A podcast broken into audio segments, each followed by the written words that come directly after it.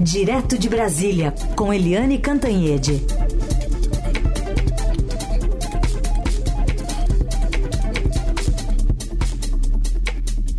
O Eliane, bom dia.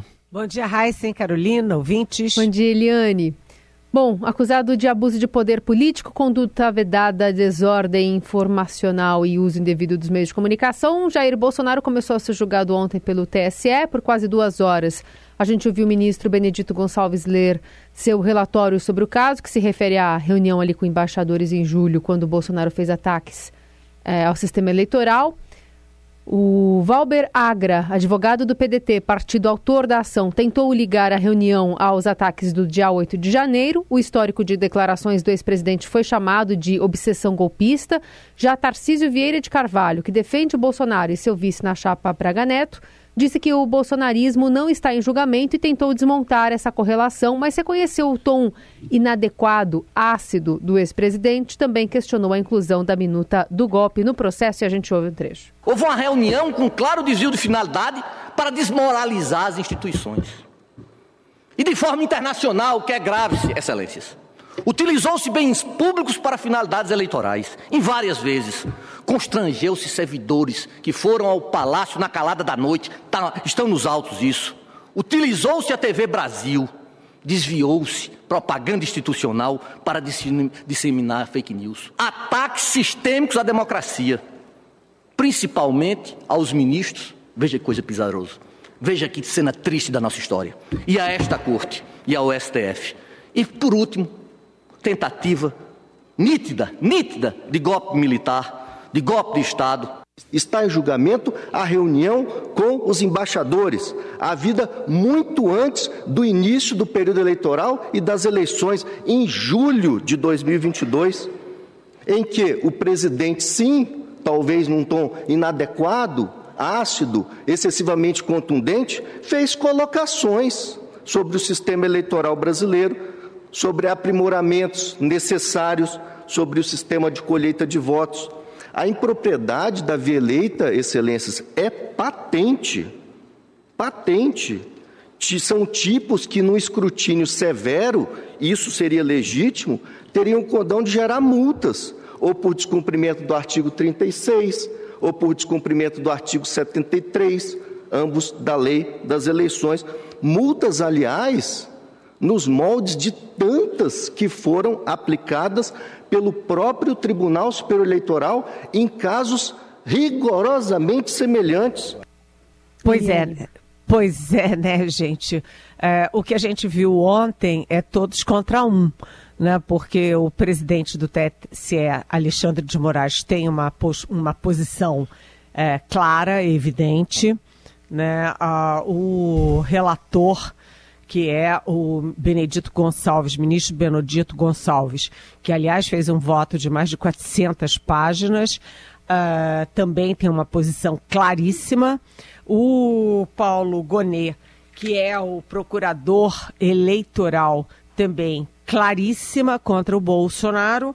E, obviamente, o advogado do PDT, o Valber Agra, também todos com uma posição muito clara da evidência da, da, do cometimento de crime eleitoral com aquela reunião no Palácio da Alvorada, em que o presidente da República, Jair Bolsonaro, simplesmente uh, usou prédio público, televisão pública, para dizer ao mundo e a 72 embaixadores que o, o, sistema eleitoral brasileiro não vale nada, que as urnas eletrônicas são fraudulentas, que o TSE é uma porcaria e que os ministros, que ele citou inclusive nominalmente, são é, abaixo de qualquer crítica. Ou seja, o advogado do Bolsonaro, que é o Tarciso Vieira de Carvalho, ele ficou falando sozinho e ficou muito evidente na peça que ele apresentou ontem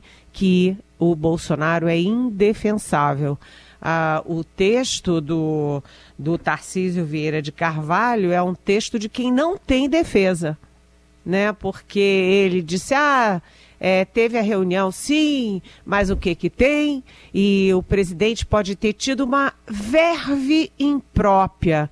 Ele talvez tenha sido muito, é, vamos dizer, se ele falou com muita acidez e tal, mas o que que tem discutir o processo eleitoral? Ou seja, o Tarcísio, ele pode ser, eu não conheço, não sei, mas ele pode ser um bom advogado, ele pode ter aí é, causas brilhantes nas costas, mas ontem foi um fiasco, porque ele mostrou que ele não tem como defender o Bolsonaro.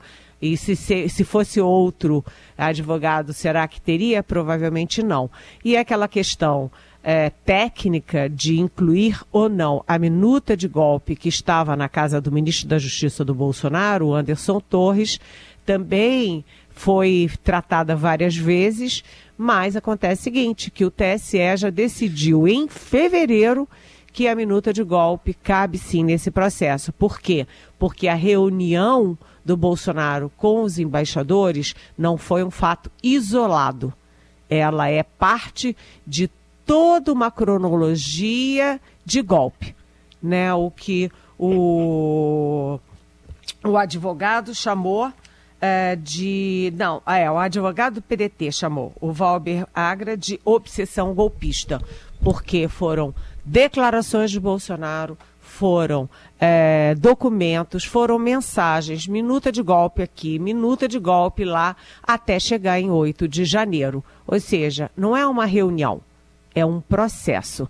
E aí uh, eu lembro até que o Alexandre de Moraes fez uma brincadeira com o relator Benedito Gonçalves, porque o relator escreveu 400 páginas, né? Claro que ele não leu isso tudo ontem, até porque o voto dele vai ser na terça-feira.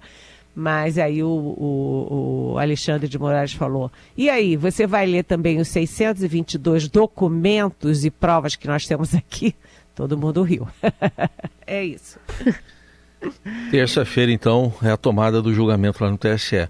O presidente Lula, falando agora dele, teve duas vitórias importantes na semana, né, Eliane? No Senado, Cristiano Zanin aprovado para o Supremo e o arcabouço fiscal avançando, só que ele está na Europa com dificuldades para fazer avançar o acordo União Europeia-Mercosul e hoje é, o presidente falou numa ameaça com as exigências da União Europeia para a finalização desse acordo, declarações na cúpula sobre o novo pacto de financiamento global em Paris e discursou sentado ao lado do presidente francês Emmanuel Macron, a França que está resistindo, pelo menos no parlamento, à conclusão desse acordo. A gente vai ouvir o que disse o presidente Lula hoje.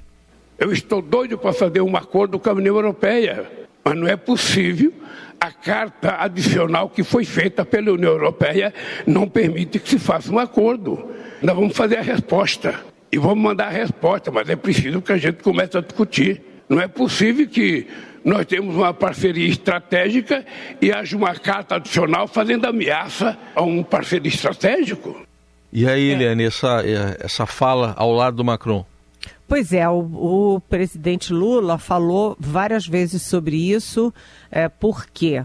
Porque esse acordo União Europeia-Mercosul está emperrado há anos e anos, décadas.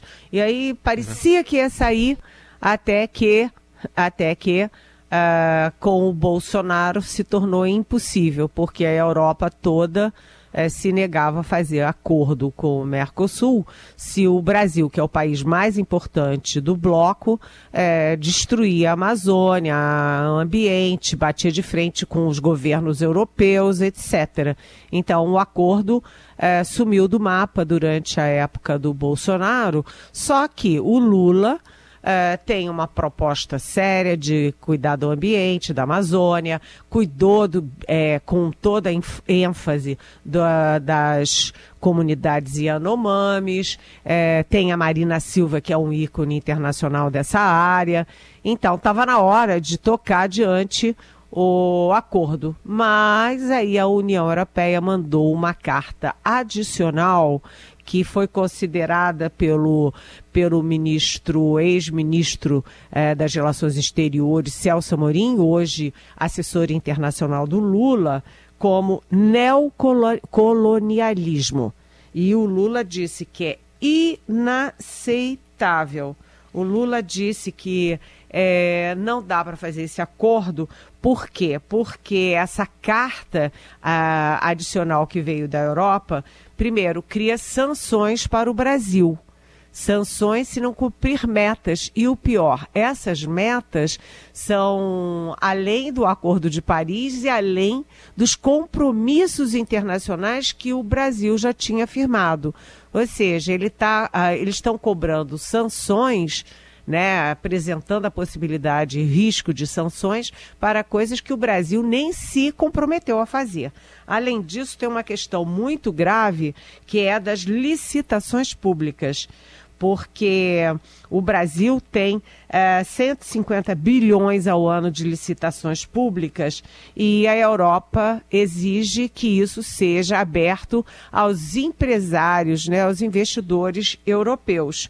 E aí, primeiro, o Celso Amorim diz que isso seria prejudicar profundamente os produtores nacionais. Não dá para aceitar. E o Lula acrescentou que a indústria é, vem penando muito nas crises brasileiras. O Brasil está se é, desindustrializando e que hoje a indústria só colabora, só contribui com 10% do PIB. Então, que isso é inaceitável. É... Ou seja, subiu no muro. E por que que Heisen enfatiza que o Lula falou tudo isso do lado do Macron? Porque o grande empecilho ao acordo Mercosul-União Europeia é da França, porque a França não quer competição agrícola com o Brasil, que é um dos dois grandes produtores agrícolas do mundo. Então, Uh, o Lula teve muita colher de chá nessa viagem, foto com o Papa, discussão no Coldplay. Uh, enfim, ele foi muito bem nessa viagem, mas sai da Europa ali com uma cutucada nos europeus e, particularmente, na França e no Macron. Hum. Agora cumpre uma agenda né, bilateral com o Macron, a gente está acompanhando essa agenda do presidente lá na Europa. Lini Cantanhede vai continuar conosco, falando aqui um pouquinho mais cedo sobre a viagem do presidente e os recadinhos que foram dados a partir da previsão desse acordo União Europeia e Mercosul. Agora a gente fala um pouquinho sobre a preocupação do presidente também com a decisão do Copom em relação à manutenção da taxa Selic, sem nenhum tipo de vislumbre num comunicado que saiu. Agora a esperança é a ata da semana que vem. A gente lembra aqui, Eliane, uma manifestação importante dada ontem pelo ministro da Fazenda, Fernando Haddad, classificando como muito preocupante o comunicado. Eu considerei o comunicado preocupante, muito preocupante, porque hoje nós divulgamos o relatório bimestral da Lei de Responsabilidade Fiscal, mostrando que as nossas projeções de janeiro estão se confirmando sobre as contas públicas. No momento em que a economia está retraindo e que o crédito está com problemas, sobretudo empresas, famílias, o Copom chega a sinalizar até a possibilidade de uma subida da taxa de juros, que já é hoje a mais alta do mundo. Então, obviamente que nós lemos com muita atenção, com consideração, mas nós achamos que realmente o comunicado preocupa bastante. Porque, a depender das futuras decisões, nós podemos, inclusive, comprometer o resultado fiscal porque daqui a pouco você vai ter problemas das empresas para vender, recolher impostos. Obviamente que nós sempre vamos fazer chegar ao Banco Central as nossas observações, como aconteceu no primeiro comunicado. Né? O primeiro comunicado também veio muito duro, a ata atenuou. Bom, Eliane, esse tom difere um pouco das outras manifestações de Haddad sobre, é, especialmente, Roberto Campos Neto, né? É, mas ainda foi mais ameno do que o tom do Fernando Haddad dentro do Ministério da Fazenda.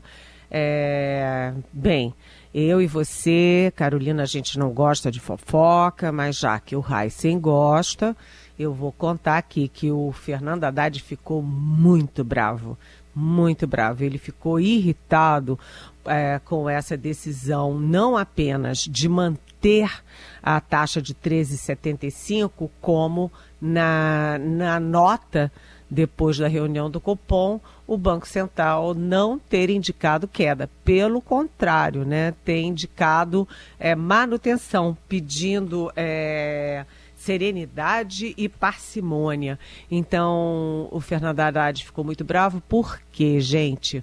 Primeiro, porque essa decisão do PROCON enfraquece a posição do Haddad.